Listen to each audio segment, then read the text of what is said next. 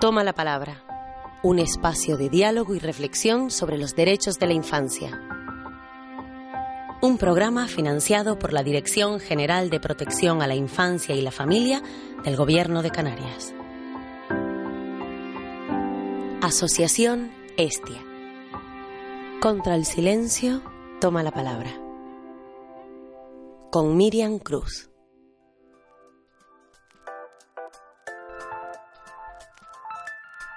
Bienvenidos y bienvenidas a Toma la Palabra, un programa de la Asociación Estia. En esta ocasión abordaremos el derecho a la atención médica, recogido dentro de la Convención de los Derechos del Niño.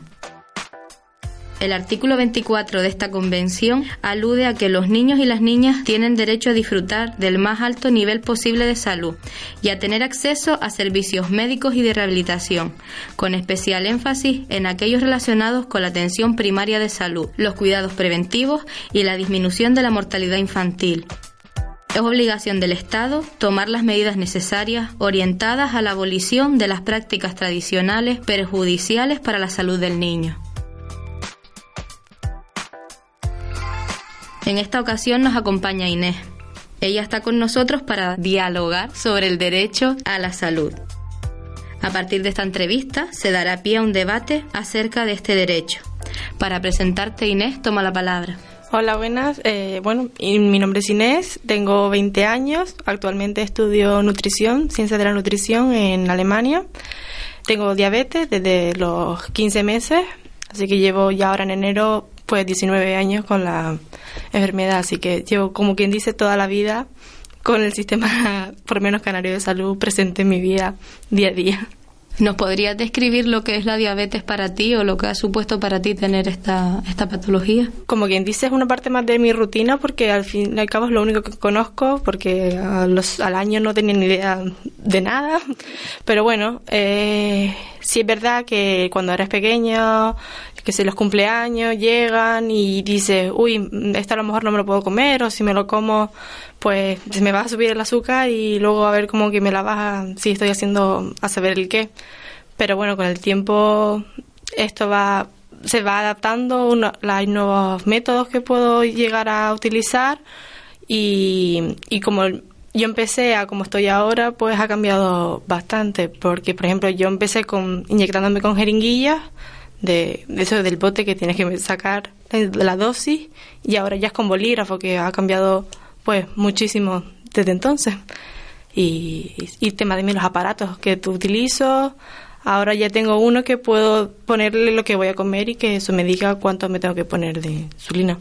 ¿Ser diabética en la niñez tiene algunos efectos a tener en cuenta o es igual que si te hubieran diagnosticado la diabetes cuando hubiera sido adolescente o quizás ahora un poco más adulta? A lo mejor yo creo que siendo niña te cuesta entender un poco más, eh, a lo mejor porque no puedes tomar algo, sin tener que previamente medirte o hacer algún otro procedimiento. A verdad que a lo mejor en un cumpleaños te entra desolación porque dices, jo, tengo el azúcar alto y ahora a lo mejor me tengo que poner mucha más insulina para, para poder, yo qué sé, tomarme un trozo de tarta que, que alguien que obviamente no lo necesita, pero en otros temas siempre llevar conmigo el aparato, los medicamentos y que, y que bueno, que si pasa algo siempre va a haber alguien a lo mejor que me pudiese ayudar y, y listo. Decías que cuando eras niña o cuando eres niño cuesta un poco más entender el por qué no puedes tomar ciertos alimentos. Y igualmente, ¿crees que le cuesta entenderlo al resto de niños que está junto a ti, al resto de la sociedad que te acompaña, incluso a adultos? ¿O que no fue difícil para ti explicar lo que te pasaba o por qué? A ver, cuando dices, no, sí, soy diabética, cuando eras pequeño dices, vale, pero eso, ¿qué? Digo, simplemente llegas a la opción de, no puedo tomar azúcares sin yo, pues, tener que hacer un, cierto, un método, un, procedimiento. Pero normalmente no, no hay problema, es con otros temas. Cuando eres niño, mm, como quien dice, tienes la, inocencia, puedes, como quien dice, mm, aceptar todo y, llegar a entenderlo bastante bien, que a lo mejor ya tienes, eres mayor, tienes un punto crítico más desarrollado y se cambia. Claro, al ser niño lo incorporas en tu rutina de vida y creces teniendo y sabiendo cómo, cómo vivir con esa condición y es más fácil quizás que si fuera posterior y ya tuviera una estructura mm. de vida diferente, ¿no? ¿Cuándo supiste realmente que era diabética o tomaste conciencia de, de ese diagnóstico? A ver, yo me acuerdo estando en el colegio, en preescolar, lo que sería preescolar, me acuerdo pues eso, a lo mejor antes de ir a comer, tener que iba a una sala dentro del colegio y allí una, la coordinadora del preescolar pues me acuerdo que me medía y me, me ponía la insulina. Otro recuerdo fue también cuando pasé de la, de la jeringuilla al bolígrafo, que fue cuando pasé a primaria, porque también en mi colegio había otro niño mayor que yo que tenía la diabetes y claro, yo lo veía que se ponía él solo la insulina y digo, oh, yo también quiero. Así que, pero así que, pues tendría cuatro, tres, cuatro años, no... ¿Y sabes qué indicadores hizo, hizo, a tu familia intentar pensar o conocer que podría ser diabética? ¿Te han contado mm. o conoces el, origen de esa patología? Yo, la verdad, no soy una persona que no beba mucha agua. Nunca he bebido mucha agua, entonces con una niña de meses bebiendo lo que, vamos, una persona adulta podría estar bebiendo normalmente, era bastante pues raro. Y más y yo que no los pañales pesaban demasiado sudaba mucho estaba bastante pálida ya de por sí soy pálida pero ya de por sí así. Y claro fue fue el, el 5 de enero la previa de los Reyes que, que ingresé y hicieron la prueba pues eso poniendo la, la tira no, no sé si es tira reactiva que se pone dentro del para la, la orina la prueba de orina y ahí salieron todos los indicadores y, y hasta ahora. ¿Y qué supuso para tu familia, sabes? ¿Qué, pudo mm. suponerles conocer que, que, tenía diabetes? A ver, yo entiendo que a mis padres fue ser un, un shock tremendo al principio y dices, oh, tiene solo un año, ahora que va, qué va a ser, ¿no? Pero, pero bueno, siempre cuando se llegó el resultado de que yo tenía esta enfermedad, eh, pues mis padres estuvieron se, les hizo un curso de un par de días ahí en el materno y, y luego ya cuando fui mayor pues sí me iban explicando con la dietista, la, la enfermera, el médico, siempre te van ayudando en todo. También es verdad que hay cursos y todo lo que sea que siempre están a disposición de, de la familia o de las personas que lo padecen, ¿no? Has nombrado varias veces el hospital, el materno, mm. médicos, mm. enfermeros. Entiendo que eso formaba parte de tu rutina a lo largo de tu desarrollo desde la infancia, ¿no? Pero en algún momento tuviste dificultades para recibir atención médica o no fue la esperada? No, en, no, no que yo recuerde, siempre bastante bien lo típico, tienes una cita de espera, pero es lo único que, que es eso de esperar, pero porque ya vas a un, a un término, tienes una cita, pero de otros... ¿Alguna vez has podido padecer algún punto crítico en la enfermedad, una subida o una bajada? Sí, hace un par de años, a ver, para allá, para el 2014, me dio citocidosis, que tenía el azúcar demasiado alto, estaba al punto que no podía ni beber agua, entonces estaba que todo lo que tomaba lo, lo echaba. Y pues nada, corriendo a urgencia, durante vía venosa, pues todos los nutrientes, agua y demás. Y un par de días en el, en el hospital, no ya en el materno, pero en el negrín. ¿Y cómo recuerdas esa atención médica por esa situación crítica que viviste? Bastante rápida, me acuerdo que fui al centro de salud antes de llegar ir al hospital. Allí ya me atendieron bastante rápido. También vivo en Santa Brígida no hay mucha gente en el centro de salud depende de la hora no pero y, y directamente con la ambulancia al hospital y ya entré por urgencias y como allí te clasifican rojo verde y, amarillo creo que es o ámbar ya con rojo y no tardé nada estar ya pues no sé si fue ya directamente en planta o o en observatorio, consulta, la, verdad es que ya ni no me acuerdo. Muy rápida y eficiente, ¿no? Ante la situación. Has nombrado varias veces los cuidados que has tenido a lo largo de tu infancia hasta ahora y realmente también los que has tenido o tienes en este momento, ¿no? Pero ¿podrías explicarnos con detalle cómo funciona tu tratamiento hoy? Vale, yo soy, bueno, tipo 1, obviamente, por el tema de la insulina.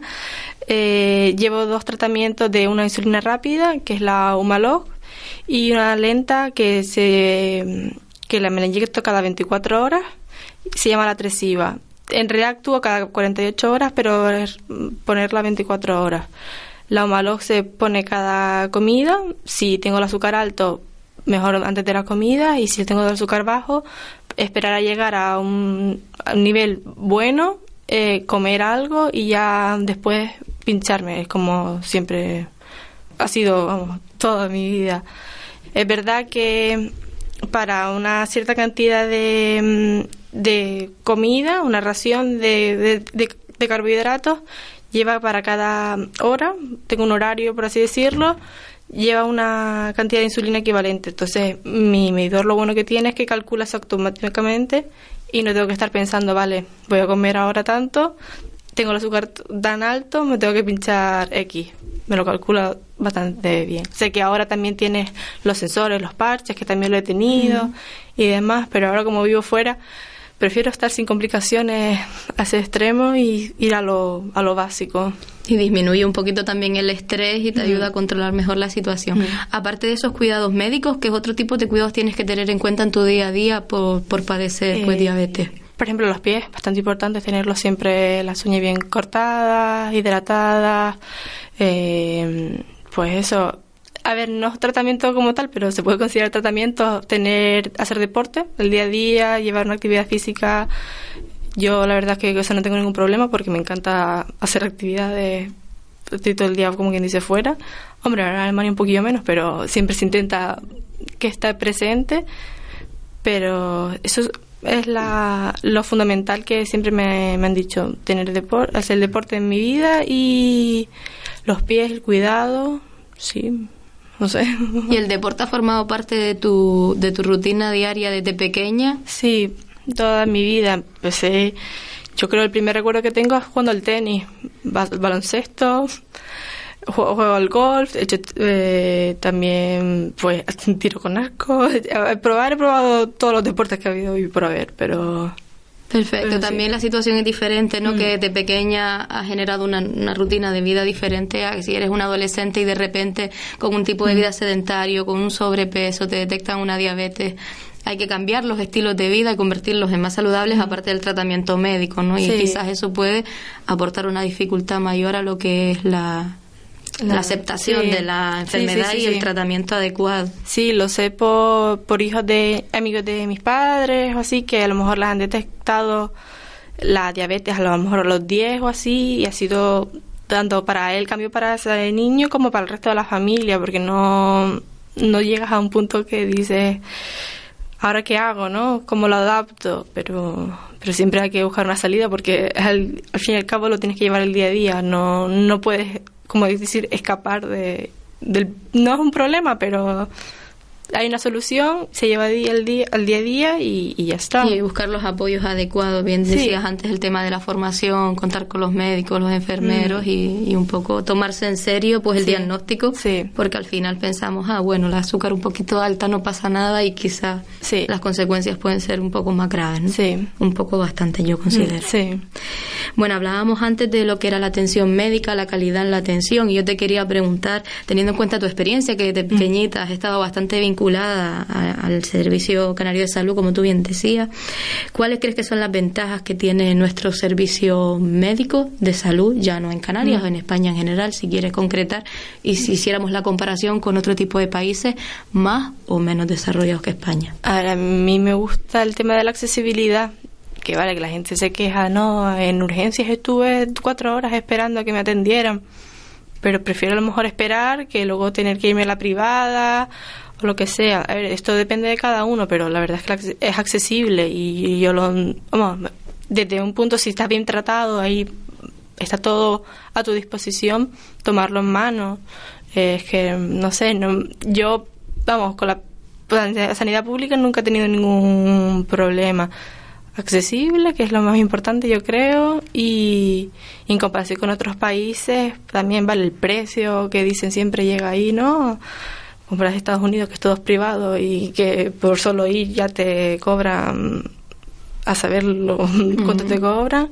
O yo pensando ahora, por ejemplo, en Alemania, tienes que tener un seguro privado. Bueno, privado no, pero siempre tienes que tener un seguro para todo el médico y demás. Aquí ya está la seguridad social, ¿no? Pero o incluso aquellos países en donde ni siquiera tenemos la posibilidad de acceder a un servicio médico y, conocemos que tenemos la enfermedad o que algo nos está pasando, pero no podemos disponer de él.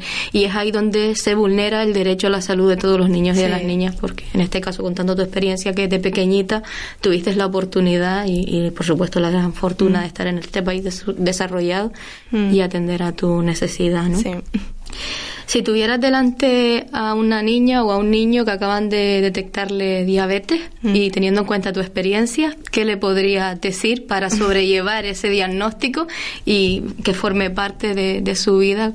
Diría que, a ver, la vida no la vida no ha parado, la vida sigue adelante, no, no hay por qué tenerle miedo, porque al fin y al cuentas es lo que es, no te puede pasar cualquier día alguna cosa y, y ya está pero, pero es una cosa con la que se puede vivir. Puedes, tienes tratamiento, puedes hacer vida normal y con como va evolucionando la medicina es que se hace muy fácil que sea, vamos, fácil, sí, para que no hay que tener ningún miedo y, y eso, con ánimo seguir adelante.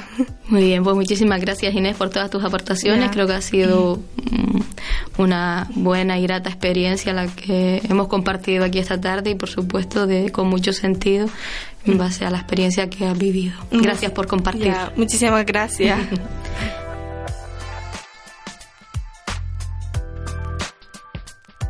Retomamos la reflexión y el diálogo acerca del derecho a la salud con el debate que iniciaremos a continuación. Antes de empezarlo, quisiera agradecer a las personas aquí presentes su disposición y darles la oportunidad de presentarse. Hola, yo soy Sebastián, soy ciudadano, padre de una niña de 8 años y además me gano la vida como médico de familia en el Centro de Salud Doctoral. Mi nombre es Marta León, también soy médico, madre de cuatro hijos y bueno, dispuesta a colaborar con el programa. Yo soy María Eugenia Angulo, soy pediatra de Centro de Salud de Chamán y como aquí todo el mundo tiene hijos, yo también tengo dos hijos que cuido también en mi casa. Muchas gracias y bienvenidos. Iniciamos el debate teniendo en cuenta pues el discurso o la experiencia que ha compartido con nosotros Inés, ¿no? La chica diabética que previamente nos ha contado su vivencia en el que le detectaron esta patología desde bien pequeña, ¿no? Eh, no sé si esta realidad nos la encontramos en las consultas día a día, si es algo inusual que una niña o un bebé pueda estar diagnosticado de esta u otras patologías. Hombre, justo la diabetes tipo 1, que es la que padece ella, la que empieza en la infancia y que desde el primer día necesitas insulina, pues aunque es una patología que va creciendo aquí en Canarias, no se sabe muy bien la causa, eh, no es algo que se diagnostique todos los días. Yo en este año he diagnosticado uno solo, ¿vale? Pero si vas multiplicando por lo de todos los pediatras, pues son unos cuantos a lo largo del año. Inés comentaba que se le diagnosticó tempranito y como bien dice María Eugenia, es verdad que, tenemos en este país la posibilidad de hacer estos diagnósticos, pero si Inés hubiera nacido en otro país quizás subdesarrollado, ¿creen ustedes que hubiera tenido las mismas oportunidades de acceso al derecho a la salud? Indudablemente yo creo que no por desgracia, eh, son síntomas que a lo mejor nadie los toma en consideración por falta de cultura sanitaria al respecto. Aquí en España, pues ya todos los padres muchas veces vienen ya diciéndote, mm, creo que mi hijo tiene esto. En otro país, a lo mejor, pues el niño se deshidrata y piensas que ha sido una gastroenteritis, fallece y no hay otra forma de diagnosticarlo. Probablemente fallece sin diagnóstico. Eso habrá pasado seguro que muchísimo en un país subdesarrollado. Y un poco aprovechando la, el pie que nos dio Inés de la accesibilidad, si eso ocurre pues a, a, kilómetros y kilómetros de un centro sanitario donde no hay medio de transporte, donde no hay posibilidad de consulta, y como dice María Eugenia, pues también un poco la cultura de los padres de saber que era sospechoso un síntoma como que un niño beba más agua de lo normal. Definitivamente su, su, suerte hubiese sido muy diferente. Y ya no me refiero solamente a una enfermedad tan compleja como la diabetes mellitus tipo 2. Eh, a nivel mundial, la, infancia es una de las franjas de edad con, mayor privación de, salud. Piensen, por ejemplo, que en el informe del 2018 de la Organización Mundial de la Salud eh, eh, se decía que 6 millones y medio de menores de 15 años, esos son unos 600, unas 600 personas cada, cada hora, murieron por causas potencialmente prevenibles. Murieron básicamente de neumonía, diarrea y malaria. Que, que, no, que no pensar de algo tan complejo como la diabetes mellitus. Evidentemente, el contexto en el que nacemos, nos desarrollamos, nos facilita o no el acceso al cumplimiento de este derecho, pero sí que es cierto que lo que dice ya no es un dato escalofriante, no que decimos que en el pleno siglo XXI que existan estos datos eh, y quizás pensamos en países subdesarrollados, pero es posible que tampoco estén tan lejos de donde estamos nosotros ahora y que exista esta, esta realidad. Eh, como decía Marta, la familia de Inés pudo detectar indicadores que, que mostraran eh, que algo no iba bien y comenzaran a pues a investigar o a buscar qué podía estar sucediendo. ¿Qué papel creen ustedes que puede tener la familia en el cumplimiento del derecho a la salud o en garantizar que los niños tengan derecho a, la salud, como estábamos hablando, ¿no? ¿Qué papel juega la familia en este caso? Pues primordial y primario. Eh, si una familia no tiene una cultura sanitaria adecuada, pues no va a consultar al médico, por lo tanto llegará tarde o no llegará a consultar por ese mismo problema. Entonces eh, es básico que se incluyan en todos nuestros currículum del colegio eh, una cultura sanitaria, porque a día de hoy llegar a los padres para educarlos a veces es más difícil, pero yo creo que tendríamos que empezar a educar a los niños desde las escuelas para saber conocimientos básicos pues de alimentación, de RCP, de cómo alimentarnos, qué deporte hacer y yo creo que es fundamental invertir para el futuro. ¿Están de acuerdo el resto de la mesa? Sí, claro, la falta de cultura de los padres condiciona muchísimo la accesibilidad, en este caso ya no por la distancia, sino por la falta de conocimiento de que cualquier tipo de síntoma debería ser consultado con un profesional y muchas veces pues también eh, la pobreza económica eh, minimiza, eh, la disposición del padre para poder acceder a un centro sanitario a, llevar un hijo. Eh, yo creo que sí condiciona, condiciona mucho la familia y yo creo que el estatus económico, ¿eh? más que el cultural probablemente. Sí, comparto completamente la, opinión de, mi, de mis compañeras. Piensen que eh, cuando nacemos mm, disponemos de una serie de determinantes de salud ya intrínsecos en nosotros, son los determinantes genéticos, los biológicos, esos no se pueden cambiar. Alrededor de, de esos determinantes está el sistema sanitario, que hablaremos después de, de, él, y otros ambientes y otros y otros determinantes ambientales y de estilos de vida. A su, a su vez, esos determinantes están influidos por otros determinantes sociales, económicos, sociales propiamente dicho y políticos. Y es en ese contexto donde debemos entender el empoderamiento de la familia, precisamente. Quería preguntarles, eh, por supuesto estoy de acuerdo en todo lo que están diciendo y muchas de las preguntas que tenía previstas sobre factores sociofamiliares o culturales de los padres y de las madres o de la comunidad general influyen en el acceso a este derecho, pero ¿piensan ustedes que los determinantes ideológicos de las familias condicionan el acceso también al cumplimiento de este derecho a la salud? Sin lugar a dudas. Pensemos que por poner un ejemplo sencillo, pero no, no, por, no por ello menos importante, existen ahora mismo en nuestras comunidades eh, grupos antivacunas que están eh, impidiendo el derecho fundamental de sus hijos a recibir una inmunización artificial que, que, vamos, que con la evidencia científica que existe ahora mismo es apabullante la evidencia que, que, tenemos. Luego, por supuesto que, la, que las ideologías y, de las, y, la, y las cosmogonías, ¿no? las maneras de, de, entender el, el universo influyen influye en cómo criamos a nuestros hijos. Sí, bueno, está esto que es muy, muy importante. Yo creo que eh, bastante llamativo, sobre todo en la infancia, los antivacunas.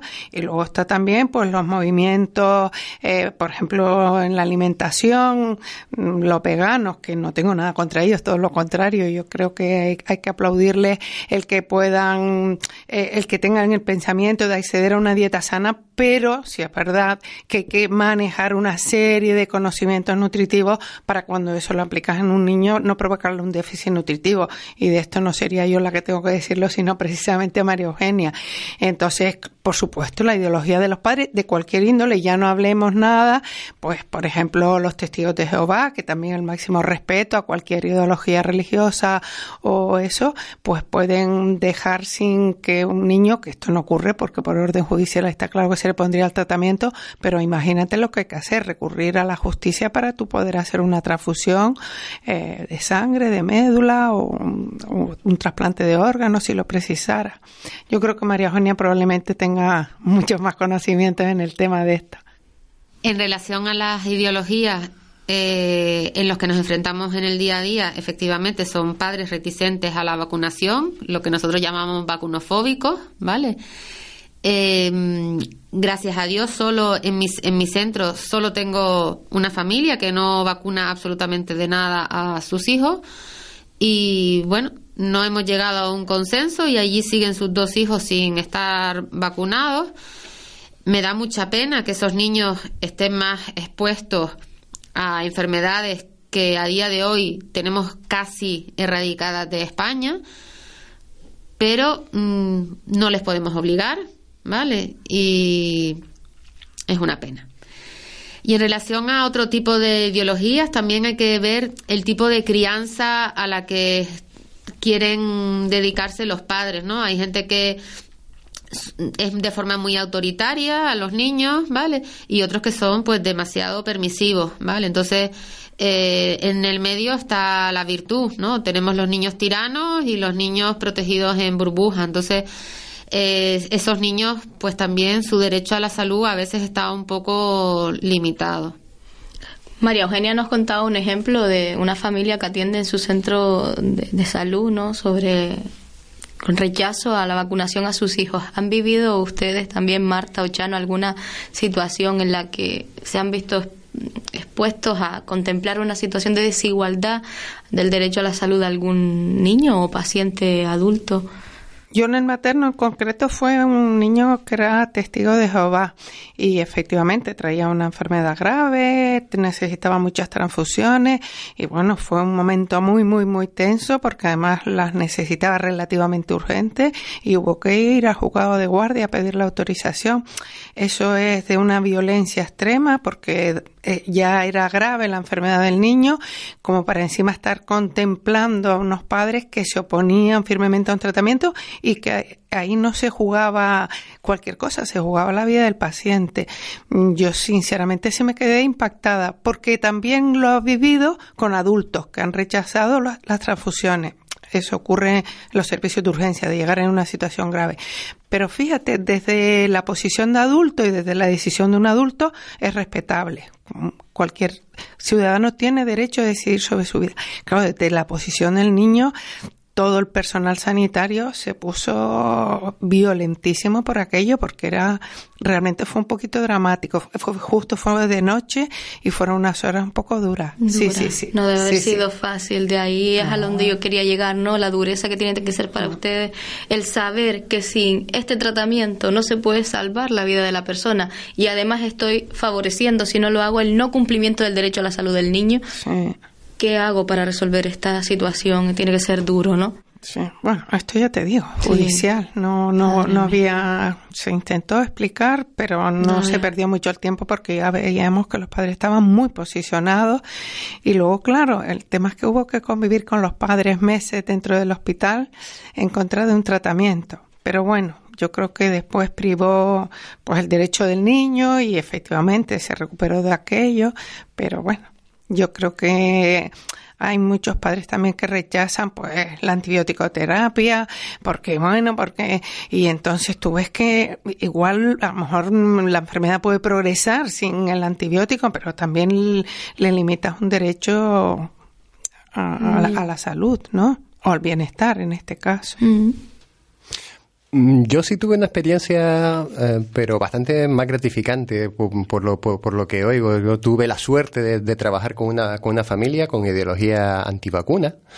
Eh, una familia que por otro lado era muy abierta de mente y tras eh, el estudio de la, de, la, de la evidencia científica que, le, que les hice llegar y después de varias jornadas de, trabajo y de discusión sobre la responsabilidad que tenemos no solamente sobre nuestros hijos, sino sobre los hijos del resto de la comunidad, la inmunización de rebaño, eh, acabaron vacunando, uh, cumpliendo el calendario vacunal obligatorio de, de sus hijos. Y para mí fue una, una, fue una experiencia que me hizo crecer como profesional porque me obligó a ponerme en el lugar de, de, esas personas y darme cuenta que lo que realmente existía era, un, simple desconocimiento, no, no había atrás ningún tipo de beligerancia ideológica. Eh, de hecho, sigo recordando a esa familia con mucho cariño. Mm, me llama la atención con las experiencias que cada uno de ustedes me han contado que, y que han vivido en, en, el sistema de salud, ¿no? que ya no solo tienen un papel de ayudar a nivel de beneficio de salud y de bienestar de la persona, sino también de convivir en la relación con la familia, el hacerles entender. Y es ahí a donde quiero llegar, ¿no? ¿Qué papel tiene el equipo de profesionales médicos o sanitarios en garantizar el cumplimiento a este derecho de la salud?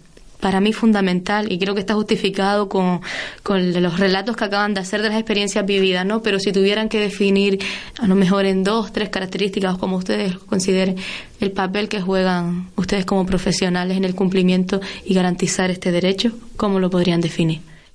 Realmente somos acompañantes en su camino de la salud. Vale, hemos pasado a ser los médicos paternalistas donde decíamos lo que había que hacer y éramos como los cuidadores y los guardianes de que eso se hiciera a tener un papel más acompañante, ¿vale? Entonces nos sentimos, por lo menos los que trabajamos en primaria, que tenemos un, un cuidado continuo del mismo paciente durante bastantes años, pues acompañarles en el camino, darles la mano y decirle aquí estamos para lo que quieras la puerta está abierta, la puerta está abierta para entrar, está abierta para salir y está abierta para quedarte. Y yo creo que eso es lo más gratificante que tenemos nosotros, ¿no? El crecer con ellos en ese camino de, de salud que incluye pues todo, la familia, la alimentación, el ejercicio, eh, bueno, pues todos los hábitos saludables. Yo creo que efectivamente, corroborando todo lo que dice María Eugenia, además, es que efectivamente también tenemos un papel de formadores de los padres. Eh, efectivamente, los padres con toda su buena intención y toda su ilusión traen un niño al mundo, pero después hay aspectos que desconocen, como todo. Yo también fui madre y el conocer de sanidad no quiere decir que conociera lo de educación, por decirlo de alguna manera. Entonces es verdad eh, que tenemos que hacer también esa labor. Y un poco lo que dice Chano, cuando haces esa labor y ves unos padres receptivos, pues también te sientes gratificado porque tú ves que ellos agradecen ese apoyo porque todo el mundo en el desconocimiento siente la incertidumbre y también lo otro, ¿no? No es que te tengas que frustrar que pese a tu insistencia, por ejemplo, con los niños obesos, ¿no? Que la dificultad es educar a los padres para la dieta de los niños. Y eso lleva su trabajo intenso. Sobre el niño poco hay que hacer. Bueno, también hay que educarlo porque él tiene como su pequeña responsabilidad sobre su cuerpo, pero educar a la familia tiene una labor importantísima. En el niño importantísima. La familia forma parte de la salud del niño. Así lo decía Inés antes, ¿no? Que tanto ella aprendió a vivir con su patología o diagnóstico, como sus padres aprendieron a convivir también con esta situación en casa. Ya no, ¿podrías decirnos qué papel cree que, tienen los médicos? y Yo, la verdad es que em, eh, creo que ni nosotros como sistema sanitario, ¿vale? No, no, no, no la profesión médica, sino el sistema en sí, es un activo en salud más quiero decir, ni más ni menos importante que el resto. Somos un recurso que tiene la, que tiene la, la comunidad para mejorar su salud pero tan importante como los medios de comunicación que hacen difusión de la importancia de unos hábitos saludables de vida o de los legisladores que pueden hacer grabar, por ejemplo, las bebidas azucaradas para evitar la, obesidad infantil y eh, subvencionar otro tipo de alimentos que pueden ser mucho más beneficiosos, como la fruta, verdura, el pescado o el aceite de oliva. Con lo cual, ¿qué somos? Un recurso más, un recurso más que coordinado con el resto de los activos en salud lograremos eh, mejorar la, la salud de nuestra comunidad no la salud de nuestros pacientes, la nuestra también. Somos una comunidad y estamos avanzando todos y todas juntos. Así que yo creo que soy un poco más humilde. Me, veo como una pieza chiquitita dentro de, un proceso mucho más complejo y más holístico, más, más amplio. Eso realmente es así, es así. Lo que sí es verdad que tradicionalmente el paciente ha puesto la salud en manos de los médicos y eso estamos hasta ayer. Hoy todos somos un poco más conscientes que todo el mundo tiene una responsabilidad en la salud y que el primero que la tiene que tener es el propio paciente, efectivamente. El paciente, los políticos, los medios de comunicación, eh, las autoridades deportivas, eh, todo el municipio tiene que contribuir y trabajar en pro de la salud de sus habitantes. Pero que la responsabilidad de la salud está puesta sobre el, mm, el sector sanitario, ya te digo, mm, a partir de hoy, que lo dice, que lo dice Chano, no, que tiene razón, pero todo la gente va al médico y te pone su enfermedad para que se la cure. Y muchas veces hasta pretenden que seas tú el que le haga la situación. Aquí está mi pierna y usted me la cure. Entonces le dice, mire, no, es que usted tiene que hacer, ah, pero no hay nada para yo creo que es una cultura que llevamos hace mucho tiempo, efectivamente, como bien decía María Eugenia, con ese tema paternalista, soy yo quien te voy a cuidar, soy yo quien te voy a curar, tú no hagas nada, tráemelo, yo te diagnostico, te tal. Y, y ahora estamos cambiando, afortunadamente, creo que no, que todos somos responsables de todos, es toda la comunidad, pero todavía creo que no hemos llegado a ese óptimo que me gustaría que, que fuera el que Chano dice. Sí, sí, sí. ¿Cómo influye la situación socioeconómica de la familia en el cumplimiento del derecho a la salud? En muchos factores. Entre ellos, el cómo acceder a una consulta. No es lo mismo vivir en Tejeda a vivir en escaleritas en medio de la ciudad, donde tienes el médico a la vuelta de la esquina. Entonces, consulta de aquella manera cuando vives muy lejos del centro de salud. Entonces, a lo mejor llegas un poco más tarde. El acceso que puedas tener también a realizar ejercicios y deportes eh, la salud es muy importante y uno de los pilares fundamentales es hacer deporte y si no tienes recursos y no hay eh, actividades organizadas por el ayuntamiento o por las asociaciones de vecinos, pues no haces deporte. Yo mi consulta a veces les digo, pues sube y baja escaleras, porque no hay otra forma. Entonces, el tener acceso a, a realizar actividades. El acceso a las vacunas es universal, las que están dentro del calendario vacunal pero ¿y las que están recomendadas por las sociedades científicas y no están financiadas? Los que no tienen recursos no se las pueden poner. Por lo tanto, también hay, otra diferencia, ¿no? Entre tener o no tener nivel adquisitivo. En la educación para la salud, en niveles socioeconómicos más bajos, pues tienen una educación limitada y por lo tanto a la hora de la alimentación pues no tienen ese mismo eh, conocimientos que puede tener otras familias con más educación. ¿Qué pasa? Que también a la hora de comprar esa cesta de la compra, pues encima no sé lo que tengo que comprar, pero encima me voy a aquello que es más barato. Es más barato comprarse un batido de multifrutas que ya tiene un montón de frutas, pero comprarte un plátano es más caro, que a día de hoy está a veces hasta dos euros el kilo. ¿Vale? Entonces, efectivamente, habría que poner más impuestos a aquellos alimentos que no son saludables y abaratar los costes de frutas, verduras, carne, pescado, aceite de oliva, como estaba diciendo mi compañero. Mm, las listas de espera. Yo mando a día de hoy un niño al oftalmólogo y tarda un año en que lo vean. El que tiene el nivel adquisitivo, pues se va y se va a la privada y después ya nos trae el informe pero claro, si ese niño está con un estrabismo, que está cambiando un ojito y el pobre a lo mejor, eso va a repercutir para toda su vida que va a dejar de ver por ese ojo. Entonces ahí también hay mucha inequidad. Y en relación a la salud, el hecho de tener un nivel socioeconómico muy bajo eh, también contribuye a que son factores de riesgo psicopatológicos, es decir, que encima el hecho de nacer en una situación ya difícil de por sí económica o social, encima va a ser que tú enfermes más por muchas patologías, como estaban diciendo antes del proyecto del documento de la OMS, que efectivamente la gente con menor nivel adquisitivo pues se mueren se mueren más. Entonces, pues bueno, que el dinero es el motor de muchas cosas, efectivamente, y lo que hay que hacer es que en temas de salud seamos todos iguales.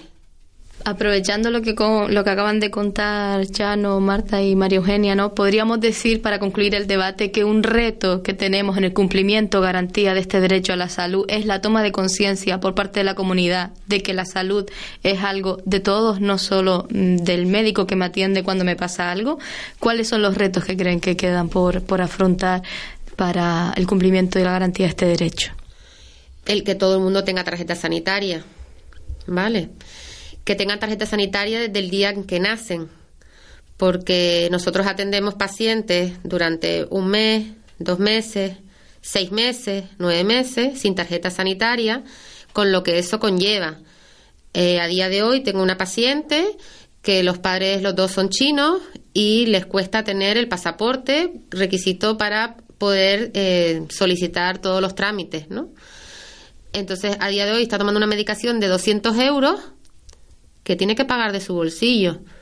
¿Vale? Entonces, y no tengo forma de que conseguir que, que la tenga. Entonces, bueno, pues eso hay que solucionarlo. Es un problema que hay que, que hay que solucionar, ¿vale? No tenemos tantos pacientes sin tarjeta sanitaria que nos vengan en patera, ¿no? Tenemos niños con, sin tarjeta sanitaria que nacen aquí porque sus padres son inmigrantes, aunque sean legales, y que a veces, por no ser español, a alguno de ellos, pues les cuesta tener esto. ¿Algún otro reto? Sí, la formación, un poco lo que decía María Eugenia de que la formación en educación sanitaria y en todos los aspectos se tiene que iniciar en las escuelas. Es verdad que ahora hay mucha más conciencia. Mis hijos todos han dado cursos de RCP en el colegio, cosa que me alegra muchísimo, pero eh, ha habido muy poca cultura sanitaria en las escuelas, en los institutos, en la universidad, con lo cual también eh, efectivamente la responsabilidad de la salud se ha trasladado directamente al sanitario, con lo cual yo creo que potenciar, potenciar el conocimiento y la autorresponsabilidad sobre salud desde pequeñitos, desde la escuela, desde comer sano, desde eh, hacer ejercicio físico, es decir, los factores protectores, pues me parece un reto que deberíamos alcanzar. Todavía no está logrado, ¿cierto? ni mucho menos creo que estamos todavía un poquito lejos. Yo comparto el reto de la universalidad en la, en la salud. Es tan importante que, que el derecho a la salud sea universal que ya, eh, que ya este, este año el director de la, general de la Organización Mundial de la Salud comentó que en aquellos países que ofrecen servicios de salud seguros, asequibles y de calidad para todos, las mujeres y los niños sobreviven y salen adelante. ese es el poder de la cobertura sanitaria universal. En, en este contexto, creo que eh, también también como comunidad, perdón, tenemos que tener como, ah, como reto la, la, lucha por la defensa de la, de la sanidad pública. Eh, la privatización encubierta que, que, que, se está llevando a cabo eh, con conciertos que muchas veces rozan lo alegal, eh, lo único que hacen es ir eh, creando un aumento de, de las inequidades entre los distintos estratos sociales y eso va a generar diferentes grados de salud. Ahora mismo en salud pública es una máxima que es más importante el código postal, es decir, donde tú vives, que el código genético con lo que, con lo que naces, con lo cual la, la defensa de la sanidad pública universal y eficiente creo que tiene que ser central para toda la comunidad. Muchísimas gracias a todos y a todas por, las aportaciones que han hecho en este debate y en esta mesa. Creo que hemos dejado claro qué podemos hacer para garantizar este derecho y cuál es nuestro papel en, como ciudadanos, sobre todo para, para poder lograrlo. Hasta aquí el programa de hoy. Esperamos que haya sido de su agrado. Siempre que quieran podrán escuchar nuestros podcasts en la página web de la Asociación Estia www.asociacionestia.org. Recordarles que disponemos también de un correo electrónico del programa al que pueden remitir dudas o sugerencias con respecto a su contenido. El correo es toma la palabra arroba asociacionestia.org.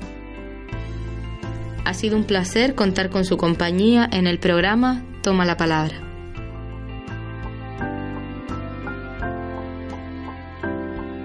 Asociación Estia.